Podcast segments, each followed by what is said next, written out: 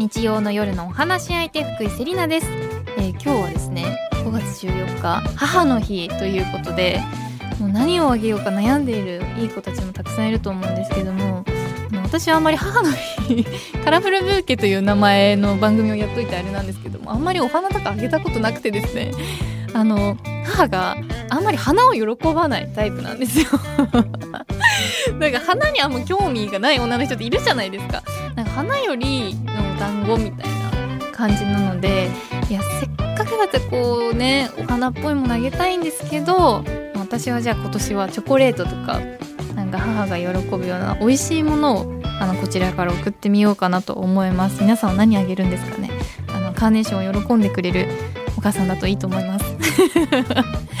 ね、今日も楽しんでいきましょう。さてこの番組「カラフルブーケ」では性別とか年齢とか職業とか一切関係なく普段はなかなか話しにくいこと家族や友達にも相談しにくいこと世の中に対して思っていることなどなど番組を聞いている一人一人がお話し相手となって何でもおしゃべりしていきましょうという番組です。そして今日はこの後すぐ女性に関するテーマを中心に執筆講演活動を行う歴史社会学者の田中ひかるさんとお待ち合わせしております。お楽しみに。田中さんは最近ハマっていることとかありますか？あ、えっと、私がっていうことではないんですけど、はい、あの私学校に勤めておりまして周りに、ええ。えー、中学生高校生大学生の女の子がたくさんいるんですけど、はい、あのみんながその K-POP の話をすごく振ってくるんですよ。はい、だけど私全然 分からなくて、ええ、で話に乗れないんですけど、うん、あのセリナさんがすごく K-POP 詳しいってこの間もおっしゃってたので、え、あのぜひ今日は教えてください。いやもうそんな話を振ってくださるなんてありがとうございますぐらいの 気持ちなんですけども、いや詳しいっていうよりは、はい、最近その K-POP の中に推しができて、はい、そこからなんかどんどんどんどんこうハマっていったっていう感じなんですね。はい、でも私が好きなのはストレイキッズっていうもう、はい、めっちゃ売れてる、はい、あのイケメンしかいない グループなんですけど、はい、韓国のアイドルの方たちのすごいところって、自分たちで楽曲作ったりするんですよ。ね、結構日本は、まあ、日本の曲もすごくいいんですけど、結構出役の方たちと別れてこの制作スタッフがいて与えられた曲を歌ったり踊ったりするってこと多いと思うんですけど、自分たちで作って、でファンともすごく密にコミュニケーションをとって、はい、だからファンクラブに入るとこう直接なんかこうメッセージのやり取りとかできちゃったりするんですよ。こう沼を作る、はい、まさにはまりはまりますよね、はい、沼を作るのがもう巧みなんですね、うん、韓国アイドルは。でハマってしまったっていうことなんですね。そうなんですよ。で特に最近その中高生とかで人気なのはボイプラっていうてなんかすごい聞きますそうなんです、はい、ついてきてないんですけど、はい、なんかこうオーディションから全部見せちゃう、はい、でこう切磋琢磨して自分の推しが落ちないように、はい、もう投票しまくったりとか、投票を呼びかけたりとか。それもしかしたら夜中とかにやってますか？夜中とかにやってます。なんか寝不足っぽい人をよく見かけます、授業中寝てる子とか。そのせいだったんですね。そのせいなんですよ。もうほぼ選挙と一緒みたいな。もう自分のあの推してる候補者をそれはそういえば投票してって頼まれたような気もします、頼まれた気がするってことはしてないですよしてないですね。もうこっち必死なんですから本当に。一票でも多くっていうことなんですね。全然違う。本当に一票の差で落ちたりもするんです。へえ厳しい世界なんですね。そうなんです。なので、はい、もうもうバッチリもう次投票してくれって言われたら、はい、ぜひいろんなデバイスを使って投票してあげてください。ありがとうございます。あの、はい、勉強します。いろんな人がいるのでね、はい、ぜひあの推しを見つけていただけたらと思います。はい、ありがとうございます。はい、では今日はよろしくお願いいたします。さあ、改めまして文化放送、そして秋田放送をお聞きの皆さんこんばんは。福井セリナがお送りしていますカラフルブーケ。今日の話し相手は女性に関するテーマを中心に執筆、講演活動を行う歴史社会学者の田中ひかるさんです。よろしくお願いいたします。よろしくお願いします。まずは改めて田中さんのプロフィールを簡単にご紹介させていただきます。1970年生まれ東京都出身の田中さん。学習院大学法学部を卒業後、予備校や高校の非常勤講師などを経て、専修大学大学院で歴史学、横浜国立大学大学院で社会学を専攻します。その後、歴史社会学者として月経と犯罪、生理用品の社会史など、女性をテーマにした多くの著書を書かれていらっしゃいます。ということで、田中さんは学習院大学を卒業後、はい、この予備校や高校の非常勤講師されていたということなんですが、はい、このいわゆる一般企業に入ろうみたいな気持ちはなかったんですかね、なかったんですね。うんうん、あの私朝がすごく苦手で、ちょっと早起きと 一緒ですか？はい。あとあの満員電車が、満員電車って今の満員電車と昔の満員電車って、はい、もう全然レベルが違うんですよ。そうなんですか？昔全く同じこと私も言っていて、ちょっと気持ちがわかります。わかります。はい、でもね。高校生ぐらいの30年以上前ですけど、はい、あの乗ってるじゃないですか、ええ、あの体が浮いちゃうぐらいすごかったんですよ。わって言いますよね。そうなんですね。バーンとかって押されて、はい、座ってる人の上に乗っかっちゃったりとか、なんかそれが可愛いじゃないですか。可愛くないんですけど、必死なんですけど、はい、でもちょっとあの生活無理だなと思って。えー午後から始まる仕事なんかないかなと思ったら、うん、塾とか予備校ってあの学校終わってからあの来たりするんで大体、ね、午後始まりなんですよ。はいはい、でその業界であの、まあ、講師を始めて でそれで6年ぐらいあのそういう生活をしていて、はい、まあ、非常勤講師ですね。でその後一応教員免許を持っていたので、はい、あじゃあここの日本史の先生になろうかなと思ってであの教員免許ってあのグレードがあるんですね。でそのそうなんです、ね、そうなんです。でその頃って結構倍率が高くてなかなかなれなかったんです。はい、で、じゃあちょっと修士課程に入って歴史をまたちゃんと一から勉強しようまたっていうか法学部卒業なんですね。そういえば。え 確かに。確かに社会学ってな何学部でしたっけ？あ社会学部です、ね、社会学ですね、ええ、でその時はなんか日本史の先生になりたくて、え、で日本史を学びに大学院に入ったんです。はい、であのその後あの高校で教えるようになったんですけど、最近になってだからだいぶ前ですよね。大学院出てもう20年以上経ってふとあれ？私教員免許グレードアップするために入ったのにされてないじゃんということに気が付いたんですよ。ええ、あれ？と思って、はい、なんでだろうと思って 出身の大学に電話して「すいません私あの教員免許をグレードアップするために入ったんですけど、うん、なんか免許同じなんですけど」って聞いたら「はい、あ授業を取りましたか?」って言われて「履修しましたか?」って言われて「してないや」って思って、えー、なんかあったんですね入学した途端になんか目的忘れちゃったみたいで、はい、教職の授業を取ってなかったんですよ。大学生活をこう謳歌しちゃったんですか？そうでもないんですけど、な なんでしょうね。なんかそのために入ったのに。授業を取るのを忘れちゃった。忘れちゃったんです、はい、入学した途端に忘れたんですね。ええ、で、まあ代わりにっていうとなんですけど、あの女性史っていう分野に出会って、はい、それがまあ女性の歴史なんですけど、はい、そっちをこう一生懸命やってでまあ教職の方はすっかり忘れてたっていうことなんですね。そんなことあるっていうことなんですね。って、はい、あるんですか？そんな 私もびっくりしちゃってだから数年前なんですよ、そのことに気が付いたのが。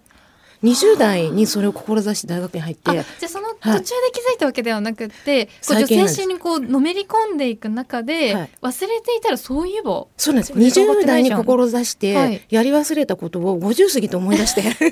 なんか浦島太郎みたいにあれ？そういえばと思って。でもそこまで忘れてたってことはもう必要なかったっていうことなんですよね、ま結果的にはそういうことになりますね、えー、はい、いや面白いなすごく面白いなと思うんですけども。まあでもおかげで、はい、あのそれを目的に入ったおかげで、はい、あの今みたいな研究のスタートがそこから始まってるので、ええ、まあ、ね、人生何があるかわからないですよね。はい、でその女性史っていうのは、学習院大学卒業した後に、この専修大学で学ばれてたってことですか、ね、そうです。専修大学の,、あの近現代史を学ぶゼミに入りましたら、はい、そこの、えーと、指導教授の先生があのご定年間際のもう本当に70歳直前の先生だったんですけど、はい、あのその先生が女性の歴史をやってらして、はい、であのあこういうのがあるんだと思って、うん、私もその近現代の女性に関する、まあ、雑誌ですとか、はい、そういう資料をこう読んでたんですね。そしたらその中に結構あの生理月経についての,、あの話題が多くて、うん、で大体その話題っていうのは9割方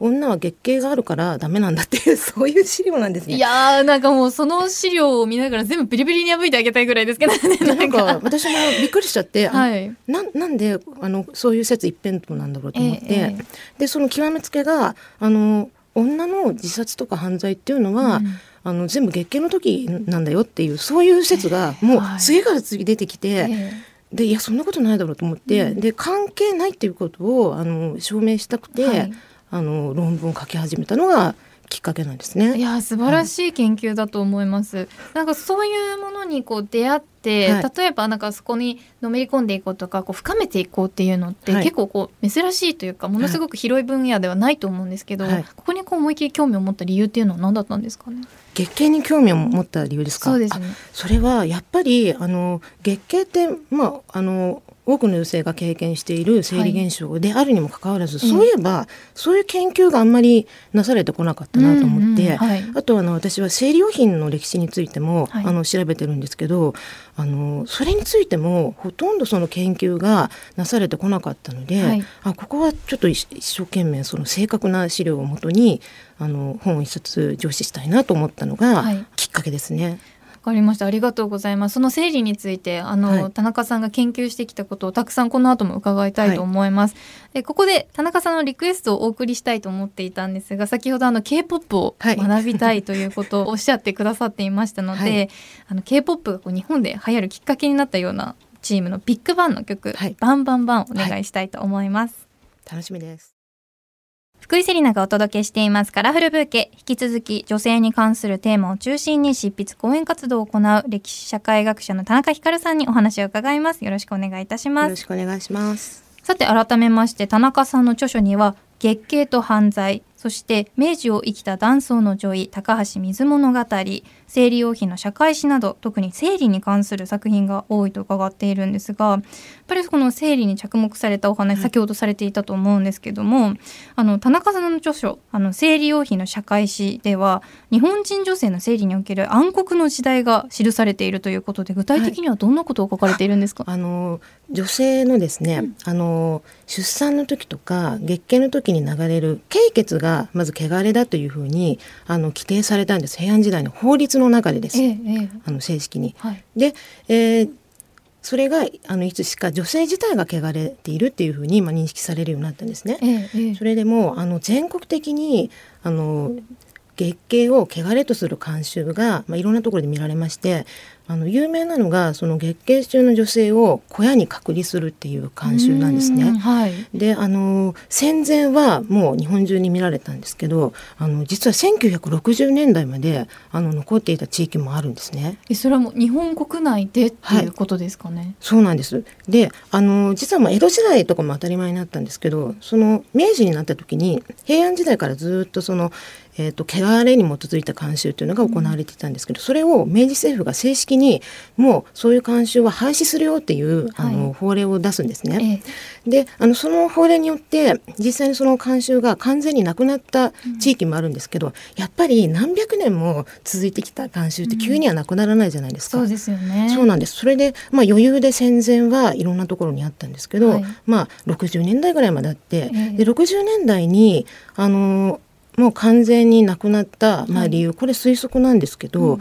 あの最後の頃の月経小屋の使われ方っていうのがあの以前はもう月経中ずっとそこに隔離されてたんですけど、うん。はい、最後の方はその経血の処置をする時にあの使われてたんですね。あの処置をする時にお手洗いみたいな感じで使う、はい、そうです、はい、家ではなくてその小屋で、はい、あの経血の処置をするんですけど、はい、で60年代ってあの今みたいなあの使い捨てナプキンが登場した時期なんですね。ええ、でやっぱり経血処置が簡単になったからあの月経小屋がいらなくなったっていうこととあと月経小屋ってあの産小屋と兼用で、はい、つまりその出産に使う小屋と兼用だったんですね。むしろなんかこう、はい、神聖な場所みたいな感じもしますけどね。なんか月経小屋の一番の目的ってとにかくその家を汚さないっていうのが一番の目的なので、ええ、下は土間なんですね。はい、土間のところで隔離されたり出産するので、はい、まああの女性たちにとってはあの居心地は決して良くなかったと思うんですけど。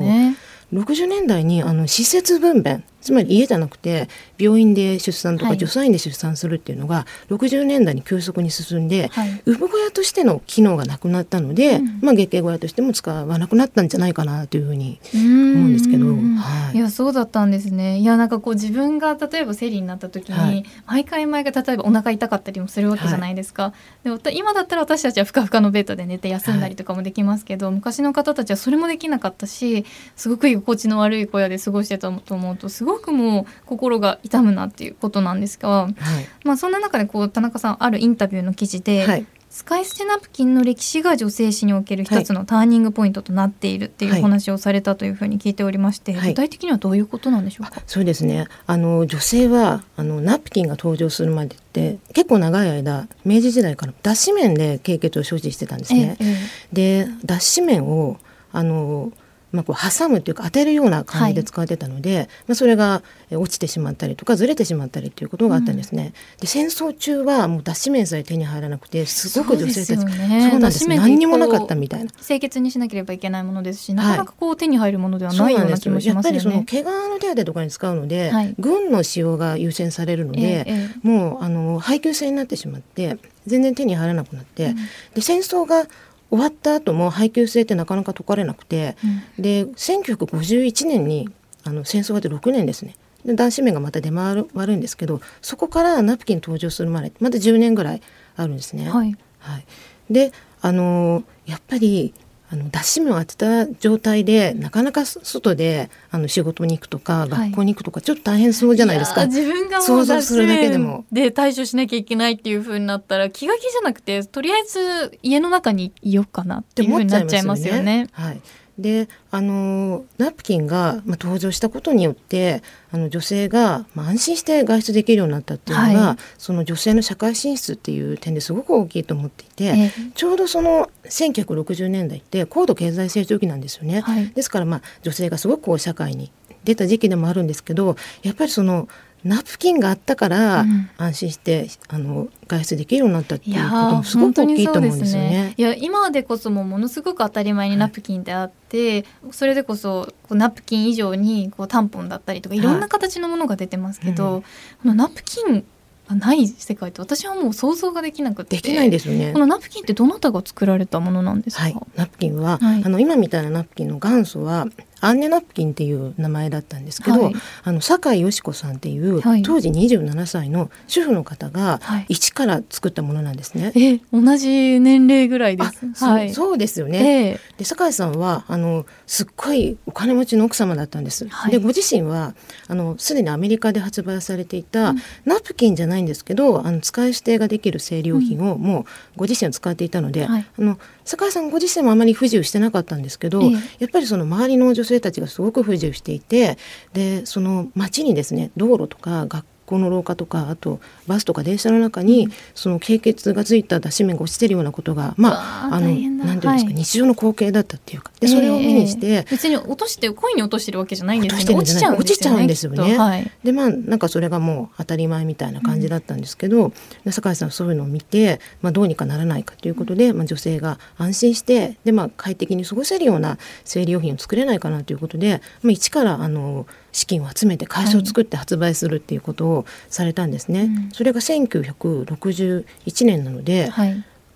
まあ最近って言っちゃなんですけど。でも最近ですよねですよね。はい、はい、戦後ですしもう最近なん感じがしますね。そうですよね。はい、でナプキンがあの登場する前っていうのは生理用品だけじゃなくて、はい、例えばその生理痛に効くような、まあ、今でしたらあのドラッグストアに行けば鎮痛剤も手に入りますし、はい、まあ、それが効かなければ婦人科に行けば、もっと効く鎮痛薬とか、はい、あとはピルとかもねありますよね、はい、でも当時はそういう手段もなくて、うん、あとは会社に女子トイレがないっていうような当たり前だったんですね。会社っていうのは男性が行くところだから、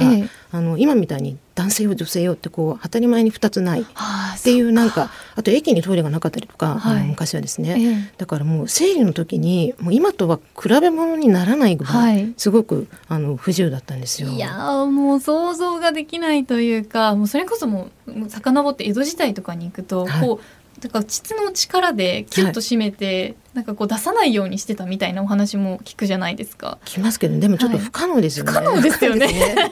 江戸の女強かったんだとか言いますけどいやそんなの無理でしょみたいなね。でやっぱり江戸時代の人も、あの定時帯って言って布をこう、定時ですね。T じゃなくて定時に塗ってふんどしみたいに、はい、あの腰に巻いてで、ね、そこに紙ですとか、まあ、はい、あの何度もこう洗った布を当てたりして、はい、経験と処置していたのでやっぱりまあ不不自由ですよね。うん、ただあの今と違うのはあの生理の回数が昔は全然違って例えば、はい、明治時代に、まあ、あくまで平均での比較になるんですけど、うん、56人子供を産んでで授乳して、はい、あの育てたとしてで、えーと、現代の女性が、まあ、これもあくまで平均ですけど、まあ、2人子供を産んだとして、はい、あの授乳して育てたとしてその回数を比較するとあの明治時代は大体50回か60回ぐらい、はい、今ですということですよね、はい、今450回ぐらい。だいたい9倍ぐらい増えてる、倍って信じられない数字ですよね。だからまああの昔はまあ子供を産んだ人の話ですけど、まあ、処刑が来て所長が来てしばらくすると、はい。えー、妊娠出産してで、えー、生理がもう1回ぐらい来たらまた妊娠みたいな結構、うんはい、妊娠出産の合間にたまに月経が来るっていう感じだったので、はい、まあ今ほど生理の回数が多くないから、あのだからまあ生理用品が進化しなかったっていう言い方もできるんですけどね、うんはい、でもそうじゃない人もいるわけですから本当に、えー、あの想像を絶するようなあの不自由な生活をしていたと思います。いますね。いやでも今でこそもうピルだったりとか、うん、もうナプキンだったりお世話になっていて、私はすごく快適になってきてるような気もするんですけども、一方でこう未だに問題点を田中さんは感じていらっしゃるというふうにお伺いしまして、はい、どんなポイントでしょうか？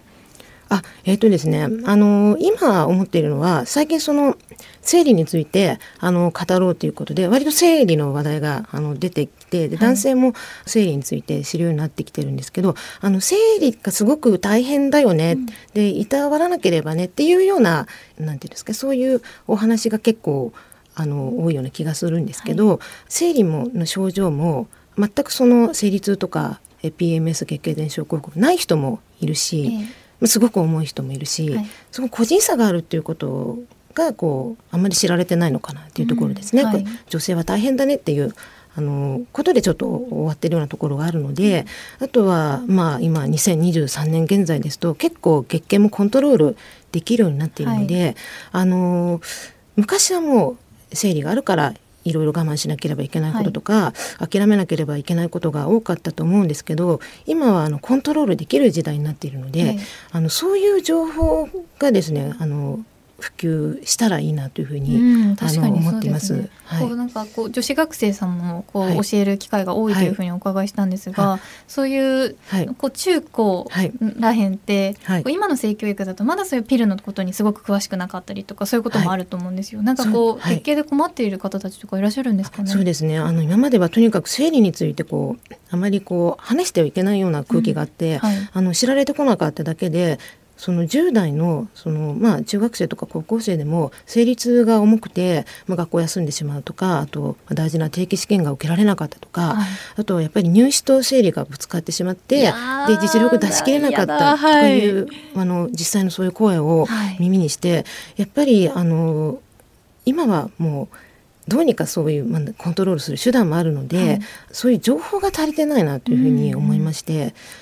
まあ、生理痛もそうなんですけどなんかこう生理があることによってあの女性が自己卑下をしてしまうとか、うん、なんか諦めちゃったりとか、まあ、ずっとそういう歴史が長かったわけなんですけど、はい、もう今は違うのかなというふうに思うんですね、うん、ですからそういう情報発信が大事なのかなというふうに、まあ、ぜひセリナさんにも、はい、お願いしたいところです、ね、いやもちろんです、はい、本当にこう私自身もピルに助けられていますし、まあ、学生の頃は私はそれこそ個人差があるっていうふうにお話しされてたかと思うんですけど、私は全くなかったんですね。全くない女子ってめちゃくちゃ生理痛が重い子のことを一番理解できないというか。そうなんです。そうなんですよ。あの女性同士の方が逆にっていうこともありますよね、はい、例えばその学校の先生がすごく生理痛が重い女の子に病気じゃないんだからとかね言っちゃうっていうのはありますけど、はい、あとお母さんが自分が軽かったから、はい、あの子供に薬に頼っちゃダメよとかっていうのがあるかと思うんですけど、個人差もあるしセリンさんみたいにその同じ人でも時期によって全然軽かったけど重くなっちゃったとかそういうこともありますよね。えーいやなのでこれを例えば教育で教えられてなかった個人差があるんだよっていうことを私も自身も教えられてなかったのでそのもしかしたらものすごく重くて辛く思ってる子がいたかもしれないのにこう寄り添ってあげられなかったなっていうのがすごく記憶に残っていて、うん、なのでこういうふうに個人差があってそれぞれに対処法があるんだよってこういう年齢から出てくることもあるんだよっていうことを先に教えてよっていうのはありますよね。でそういう知識があればやっぱりこういうふうに対処できたりもすると思うので、うん、ぜひ一緒にあの啓発活動頑張っていきたいと思います。はい、もうぜひよろしくお願いします、はい、ありがとうございます。この後もまだまだお話伺いますが、ここで一曲お送りいたします。リゾでグッドアズヘル。文化放送秋田放送をお聞きの皆さんの週末にちょっとした彩りを福井セリナがお届けしていますカラフルブーケ引き続き女性に関するテーマを中心に執筆講演活動を行う歴史社会学者の田中ひかるさんにお話を伺いますよろしくお願いいたしますさて田中さんの著書ですごく気になったタイトルが、はい、えー、平凡誌から出版されている月経と犯罪生理はどう語られてきたかというものなんですが、はい、本の帯には生理の時に放火や万引きをする女が多い。女は生理の時カット頭に来て何をするかわからないとかなりインパクトがね、うん、ある文言が書かれたりもしているんですけどもいわゆるこの PMS 月経前症候群が本当に関係しているんでしょうか？あえーとですね、はい、あの今はそうですねあの月経の前に精神的に不安定になる方が、まあ、あのいらっしゃるということで、はい、まあ、特にその精神的な変調が重い場合はですね、あの月経前不快気分障害っていう、はい、あの PMS とまた別のくくりで言われてるんですけど、えあのまあ、そういう症状はあるとしてだから犯罪を犯すとは絶対に全然違いますよね。そんなわけあるかいっていう。そうなんですよ。であの戦前はあの月経の時だったんです。月経前じゃなくて、はい、ですからそれがなんかだんだんスライドして今度月経前にっていうようなことを言うようにはなってるんですけど、あのまあ、私は結論としては関係ないと思っていて、はい、あのその考え方がですね入ってきたのは明治時代なんですけど、うんはい、あの明治より前っていうのはその汚れだっていうことがずっと言われてて、はい、で明治政府が、まあ、あの明治の本当に初期に汚れを否定して今度はあの月経を管理しようとするんですね女性の月経を。でそれはまあ富国強兵っていうことであの女性にあの丈夫な子供を産んでもらおうっていうところからこの月経を管理しようとして、はい、で西洋医学に基づいてこう月経についてこういろんなこう説を解くようになるんですけど、うん、まあ、その中でそういうことが言われるんですね。えー、それは性別役割分業をやっぱりその根拠づけるために女はとにかく月経があるからこうなんだああなんだっていうことを、うん、あのすごく言うんですけど明治時代の女学校でもすごくそういうことが教育されて、はい、女性に対してそういうことを教育されてた、はい、そうなんです。であの、まあ、お医者さんも言うんですけど、うん、あとまあ犯罪学者なんかももちろんそういうこと言うわけなんですけど、はい、まあ、意外にもその女学校でですね女子は生理の時に頭を使うと将来の妊娠出産に差し支えるっていうふうに考えられてたんです。それ何を根拠に言ってるんだっていう話ですよね。一応医学を根拠に言ってるんですけど、えー、であの 実際に、はい、まあ、今文科省ですけど、えー、まああの昔文部省だった時に、うん、その明治時代に文部省があの全国の女学校に対して担任が、えーと、生徒の生理日をあの把握するようにと、でそれに即した教育をするようにっていうお達しを出してるんですね。はい、で現場でまあどれぐらいそれが実践されてたかわからないんですけど当時のお医者さんはあのとにかくもう生理の時頭使うと将来妊娠出産に差し支えが出るから数学の試験受けさせちゃいけないとか、うん、そういうことはあの普通に言ってたんですね。もう恐ろしいですね。それがしかもあの科学的根拠にとか医療をもとに考えて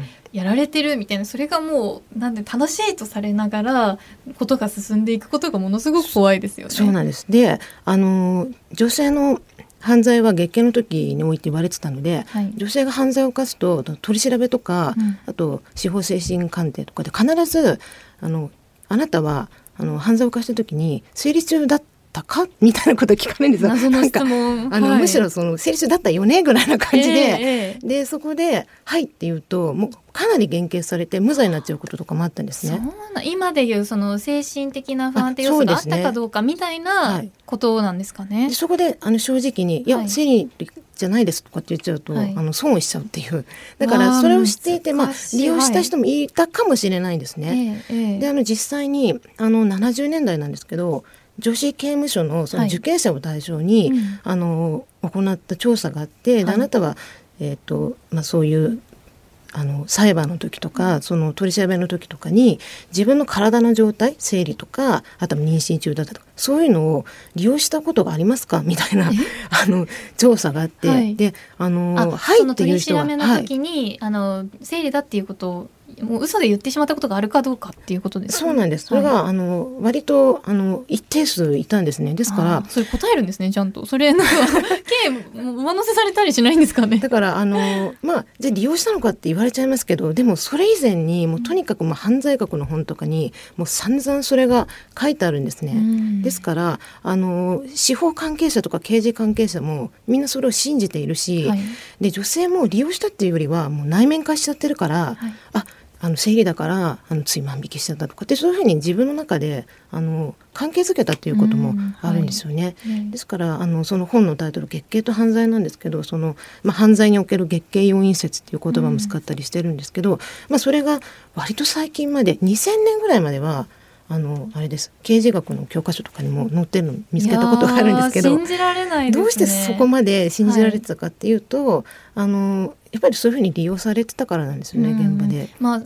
作られたデータがあってしまったっていうこともあるんですよね、はい、きっと。はい、いや難しい、まあ、その実際月経を一つの根拠に犯罪犯にこう仕立て上げられたじゃないですけどその女性の事件があったっていうことを耳にしたんですけどもそれは本当ですか、はい、本当です。あの70年代に兜山事件っていう、兜山事件、はい、事件があったんですけどその時にその容疑者を絞るのにあのその事件の関係者の女性の生理日をこう刑事が聞いてつけて、でその事件が起きた日に生理が始まっちゃった人がいたんですね。はい、で、はい、あの結構それで疑われてで、まあ、逮捕されて、はい、それ最高裁で本当にあの無罪無罪っていうふうに確定するまで何十年かかって2000年ぐらいにニュースでまでやってましたから、えー、もうだから本当にそれで一生台無しですよね。ですよね。いや信じられない。その方本当にかわいそうだなと思いますけどでもそういうのが、まあ、つい最近まで、はい、もうそういうふうにされていましたしそういうもう事実っていうのもすごく悲しく思うんですけども実際じゃあその犯罪と月経でこうどういうこう関係性みたいなこうなんてデータみたいなのってあるんですか？データはないですね。もうこじつけですね、うん、こじつけ。そうですよね。今も話をお話聞いていて、はい、まあきっとこじつけられてきたんだろうなっていうの、はい、言い出しっぺはあの、はい、ドイツの犯罪人類学者のえー、あのロンブローゾっていう人がいるんですけど、うんはい、まあ、その人があのすごい適当な数字を上げて、あの公務執行妨害で逮捕された何十人のうち8割が生理中だったみたいなことを最初にボーンって言って、ずっとその数字が引用されて、だからあの女の生理中は危ないんだっていうようなことが言われるんですけど、はい、そもそものそのどうやって確認したのっていうのがありますよね。はい、まあその昔のデータを持ち込むのはいいけれどじゃあもう一度この最新のこうデータとかを使ってもう一度検証してみたりだとか。だからそういう分野がこう深められてないっていうことも一つの問題ですよね。あとはあれですねやっぱりあの学者とか犯罪学者とか、うん、その生理について語ったりまあ、本を書いたりしてる人がまあ100%男性なんですよね。多分女性はそれを読んではあとかって思ってたかもしれないんですけど、はい、発言する機会がないですよね、えー、発表する機会もないし、えーはい、まあ、明治時代なんかも女性は大学に行けなかったわけですから、はい、まあ、男性がこういろんなことを言ってるわけなんですよ。例えば、えー、あの女はあの生理の時嘘をつくからあの裁判の証言とかを女の生理中にやっちゃいけないんだってやっちゃいけないから4週間待てとかっていうあの意見があるんですけど、はい、4週間待つとまた 普通そうですね。週平均的な週休28日大体4週間ですから、はい、4週間待つとまたその時に当たってしまうんですけど、えー、誰もそこに突っ込まないっていう ことが。もうここなら一瞬でええってなるところをやっぱり男性のその、まあ、性教育がなされてないっていうことももちろんありますそうですね。でその人はあの一応外国の学者のその4週間待ってっていうのはその外国の学者の説を取り入れたんですけど、はい、その外国の人の論文を当たると4週間以上ちょっとずらせみたいにちゃんと言ってるんですよ、えー、その人は分かってるんです。ね、えー、4週間経ったらまた生理には当たっちゃうって分かってるんですけど、えー、その日本に取り入れた人が間違ってて。いや基本的なとこが抜けてるけどすごい力強く唱えちゃうみたいな。はい、なんかこう聞いた噂をめちゃめちゃ力強くねそうですね。広げちゃうんですね。いやもうそういう人たちのなんていうの意見がもうしっかり法とかにも適用されてたっていうのはものすごく怖いことだと思うんですけど、ね、まあ今は少しずつ少しずつ変わってきてはいるわけじゃないですか、はい、そうですね今はもう女性が、はい、あの自ら生理について語るようになってますから、はい、あの本当の生理の姿っていうんですか、それが分かるようになってますよね。あと辛いっていうことを、まあ、声を上げるようになった、まあ辛くない人もいるんですけど、うんうん、あのこんなふうに辛いんだっていうことを、まあ、当たり前のこととして、はい、あの語れるようになったのはすごくいいなと思いますね。えーでなんかこういうことを例えばこれからもっと男性たちだとか、はい、あの生理の痛みがわからない女性ももちろんいると思うんですけど、はい、そういう方たちにこう広めていくときにどういうことを工夫したらいいですか、はい、えっと、やっぱりあのなんだかんだ言っても性教育がまあ、あの今一つだと思うんですよね、はい、あの処刑教育ですとか。であのその義務教育の中で学校であのきちんとその生理について教わる。で、まあ、今このコントロールできるっていうこととか、はい、あと生理用品にもあの選択肢があるっていうようなことを、まあ、小学生の段階であのいろいろ使ってねっていうことではなくて、はい、最初はナプキンでいいんだけどあの例えばタンポンとか月経カップとかを使えばもっとその行動が広がるよとかっていうことを先々の選択肢として教えてあげるとか、はい、あとまあ先々生理痛が重くなったら、まあ、あの婦人科に行くといいよっていうことを、はい、あのその時点で最低限の情報として教えるということがすごく大事だと思うんですけどそのやっぱり性教育の内容も学校によってだいぶ違うんですよね。ですからまあ最低限これを教えるっていうことがあの整えられるといいなっていうのと、はい、あとその社会に出るとなかなかまたそういうのをあの知る機会も減ってしまうので、ね、結構受動的なこう、はい、教育っていうのはないですよね。ですよね。はい、今ちょっとあの男女共同参画センターとかで、まあ、生理をテーマにした講座とかも、まあ、増えてはいるんですけど、まあ、企業とか、まあ、自治体とかであのそういうテーマであの講座をあのやる機会が増えるといいのかなというふうに思いますね。うんうん、いや本当に納得します。いやそれこそもゲゲカップとか、はい、そういうものの使い方だとかってもう本当に全く触れられた記憶が全くないですし、はい、あの生理痛になったら産婦人科に行くのかどうかどこの病院に行くのかどうかも習ったことないわけじゃないですか。はい、そうですよね。なのでそれどこの科に行けばいいのかって本当にベースのことからぜひ教えていただきたいですよね。はい、なんかやっぱり婦人科ってハードルが高いようなイメージがあるんですけど、えー、そうじゃなくてあのもう生理痛でも薬が効かないぐらいもう痛ければもう行くっていうふうにした方がいいと思いますね。えー、そうですね、はい、ありがとうございます。いやこの後もまだまだお話を伺いますがここで一曲お送りさせていただきます。向井太一でコスモス。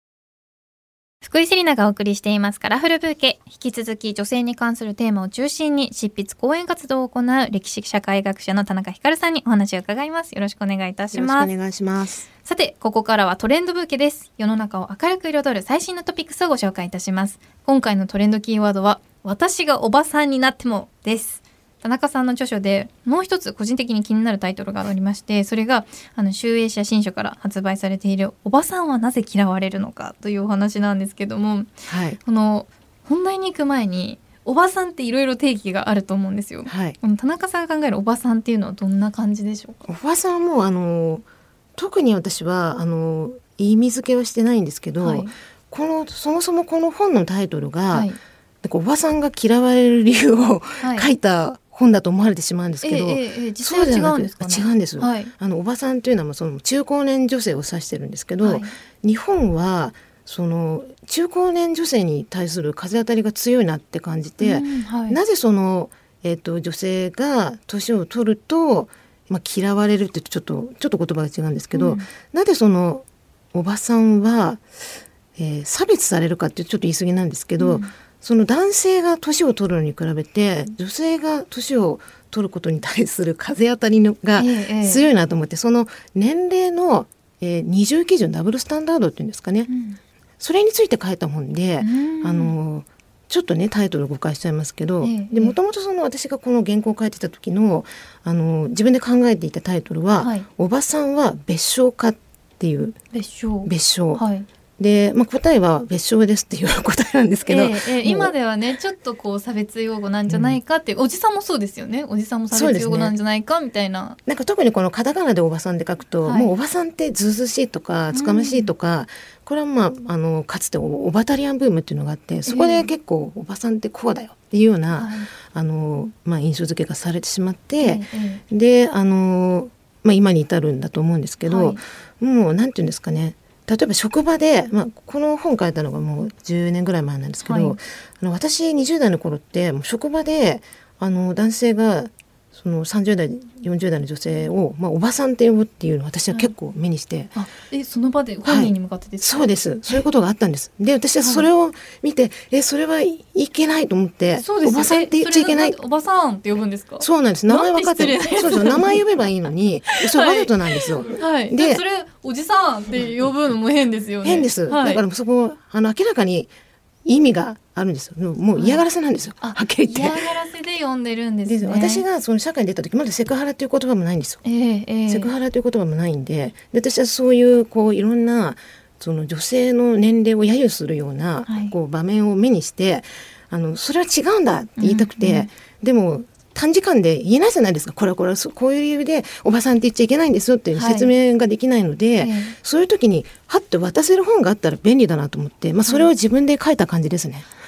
ありがたいですとても。はい。いやものすごくこのおばさんおじさんっていうのは悪気がなく言っちゃってる人とかもいると思うんですよ。親しみ込めてるぐらいに思ってる人もいるんですよね。親戚だったらおばさんおじさんみたいないいですけど子供があの近所のおばさん、はい、おばさんって言うとか、えー、あの親戚のおばさんはまた別だと思うんですけどね、はい、職場で名前を分かっている相手に対して使うとか、しかも同年代だったりとか、えーそれはちょっとよろしくないと思って。いや本当そうですよね、はい、逆もしかりでこう目の前でおじさんみたいな感じでおじさんはさみたいな感じでもう喧嘩売ってますよね。そうなんですよ。そう。本当によくない気をつけた方がねいいなっていうふうに思いますけどまあ今だいぶあのそういう意識があの変わってきてますから、えー、今はちょっとさすがに職場でおばさんはもうセクハラですけども、おじさんも同じようにセクハラですけど。余裕で訴えていいと思いますね、はい、そのまあ二重基準が、はいまあ、どうしてできてしまったかっていうところで、うん、まあ、そのおじさんとおばさんのちょっと意味合いの違いは結論を言ってしまうと、はい、やっぱりその生殖可能年齢、うんうん、あの時代を遡っていくともうあからさまに女はもう産めなくなったら用がないんだっていうことが、やっぱり昔の雑誌とかには普通に書いてあるんですよ。で今はさすがにそれは出すあの言いませんけど、はい、例えば昔のその離婚裁判の判例とか見てても、うん、同じ50代の夫婦なのに男性はまだこれから人生が続くけど女性のあなたはもう人生終わってるんですから、うん、いろいろ諦めなさいぐらいのことを裁判官が言ってるんですよ。はい、結構昭和なんですけど、まあ、昭和も長いですけどね、ええ、戦後も割とそういうことがあっていやそれちょっと言われたら恐ろしいですよね。でそれがもう法的な場でそれが繰り広げられてるかと思うと。はいちょっと信じられないような気持ちになっちゃいますけど、本当にあるんですね。そうなんです。いやありえないなっていうふうに。いや怖い。なんかでも今 あれですよね、はい、その女性の年齢が、えっと、2020年、はい、2年前23年前から50代を境に大体女性の年齢って半分ぐらいずつになってるんで、私が2020年に50歳にちょうどなったんですけど、はい、ちょうどそこから50歳いる若い人と50歳より上の人の人数が大体同じぐらいなんですよ。あそうなんです、ね、だから平均年齢もだいぶ上がってるんですけど、ええ、それに対して男性ががっかりしたりして、うん、なんだ半分50代かみたいなそういうのも聞こえてきたりするんですけど、はい、いや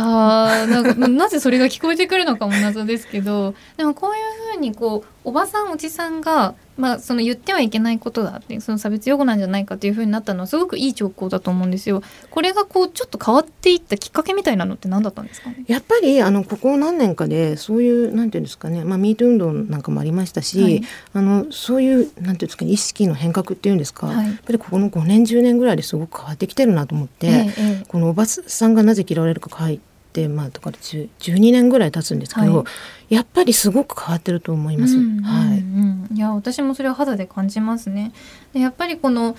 女性男性問わずこの田中さんがもうこの人の年齢の意味みたいなのってこうすごく深い話になっちゃうんですけど私は今まだ20代で、はい、それこそなんかこれからおばさんいわゆるおばさんになっていくみたいな、はい、どんどん年齢を重ねていって30歳になって40歳になってってそう30歳になりたくないみたいなこう言う人もいるわけじゃないですか、はい、同年代とか。年齢について考える機会がすごく多くって。なんかこう年齢の意味って何なんだろうなって思ったりもするんですけど。年齢は実際に昔に比べて本当に若くなってるなと思って、うん、あの今10歳前後のあの俳優さん例えば綾瀬はるかさんとかままだ30代後半かな、はい、深田恭子さんとか、はい、もうすぐ40歳ぐらいの感じだと思うんですけど、ええ、あのちびまる子ちゃんのお母さんが実は40歳なんですよね。あそうなんですね。そうなんです。はい、そうすると全然違うじゃないですか。全然違う。まああのちびまる子ちゃんのお母さんもお母さんですごく魅力的ではありますけど確かにちょっと昔のおばさんのイメージってああいう感じなんですけど、え、でも当時のだから昭和の40歳と今の令和の40歳って本当に違うんですよね。はいね。ですからその年齢に対するなんかこう差別的な意識っていうのも変わってきてるし、実際に若くなってきてるなと思って、うんはい、だから今そのご自分の年齢に対してあのあこんな年になっちゃったってまあ若い人も思うと思うんですよね。20代の人にしてみたら30歳になるの怖いとか、30代の人にしてみたら40歳なの怖いって思うかもしれませんけど、えー、過ぎてみるとあの時まだまだ全然若かったと思うし、ね、実際にその年齢の意味って絶対変わってきてるから、はい、今の方たちがその年齢になる頃ってまだまだ若いと思うんですよ、はい、だからちょっと年齢にとらわれるのって本当に、ええ、あの損だし意味がないと思うので本当にそこはもう忘れちゃっていいと思いますね。単なる数値ですね。書類に書く時だけ思い出せばいいぐらいでそうですね。ね。もう忘れちゃってあれ何歳だっけみたいなそれぐらい感じでいいですよね。はいいいと思います。いやでも私も、まあ、年齢について考える機会が多くなったなって言ったんですけど、うん、あなんか誕生日を迎える頃に「わあもう29歳か」とかそういうことを言うぐらいで正直めちゃくちゃ気にしてる方ではないんですよね。なのでなんかもう結構20代とかでもう年取るのが嫌だみたいな女子高生とか。二十歳過ぎたらおばさんとか、ね、もうもう今言わないですかねさすがに。はい。でまあ、そんなことも聞いたことありますしなんかこう大学生の時もやっぱり24歳から5歳になると荒さになるわけじゃないですか、はい、そこで騒いでいる女の子とか昔はクリスマスケーキとか言いましたけどねね25過ぎても結婚してないと、はい、上の子にクリスマスケーキとか言われましたけど、今言わないですよね。いや正直言わないですし、うん、本当に個人の魅力にかこう恋愛がどうのこうのとかって全然関わってくると思っていてもうなんか年齢問わず自信満々で私についてきなさいぐらいの魅力のある女性ってずっと持ってますし、ね、逆に年齢ばっかり気にしてこう、うん、自分を卑下しちゃってるような人たちは、うん、まあ、どうしてもなんかそういう機会に恵まれなかったりもしますしだからこう自分に自信を持って人生を楽しみのことが一番大事なのかななんて思ったりもするんですけど。そうですね。まあ所詮まあ100年ちょっとじゃないですか、えーね、多分みんな気が付いたらあっという間に人生終わってると思うので、はい、その100年の中で年齢気にするのってあんまり意味ないですよね。いや本当にそうですよねいやなのでもう年齢は気にせず毎日を楽しむことが一番大事ですね。ねはい、はい、ありがとうございます。いや本当にたくさんお話伺ってきたんですが、あの残念ながらそろそろお別れの時間となってしまいました。はい、最後に今日田中さんがリスナーの方に届けたい一言を花言葉にして番組で素敵な花言葉のブーケを作りたいのですが、お言葉いただいてもよろしいでしょうか？そうですね。じゃ今あの年齢のことが出ましたので、まあ年齢は単なる数値に過ぎないということで とらわれないということで、よろしいんじゃないでしょうか？女性の皆さん、全くとらわれずにもちろん男性の方もね、はい、全くとらわれずにたくさんいろんな経験をしていただきたいと思います、はい、田中さんからいただいた花言葉しっかりとカラフル風景に束ねていきます。ありがとうございます。はいありがとうございます。さあそしてお知らせなどございますでしょうか？はい、えー、5月10日に私の新刊、えー、明治のナイチンゲール大関地下物語が、えー、中央公納新社から発売になりました。えっ、と今ですねあの、まあ、誰もが知っている看護師という仕事なんですが、まあ、看護師さんという仕事がない時代もあったんですね。で大昔はその、えー、怪我している人とか病気の人をあの看護するっていうのは専業あのなんていうんですかねあのちょっと見下された仕事だったんですけどそれをですねあの職業として確立した女性たちがいてその中の一人大関千佳さんの人生をあの一冊にまとめましたのであのぜひ興味のある方読んでください。いやそうですねなんかこうもうそんな時期があったんだって今すごくびっくりしたんですけども、はい、いやぜひ私も読んでみたいと思います。ぜひよろしくお願いします、はい、ありがとうございます。というわけで田中さん今日はありがとうございました。はい、こちらこそありがとうございました。はい、またぜひお話ししましょう。はい、よろしくお願いします。楽しみにしてます。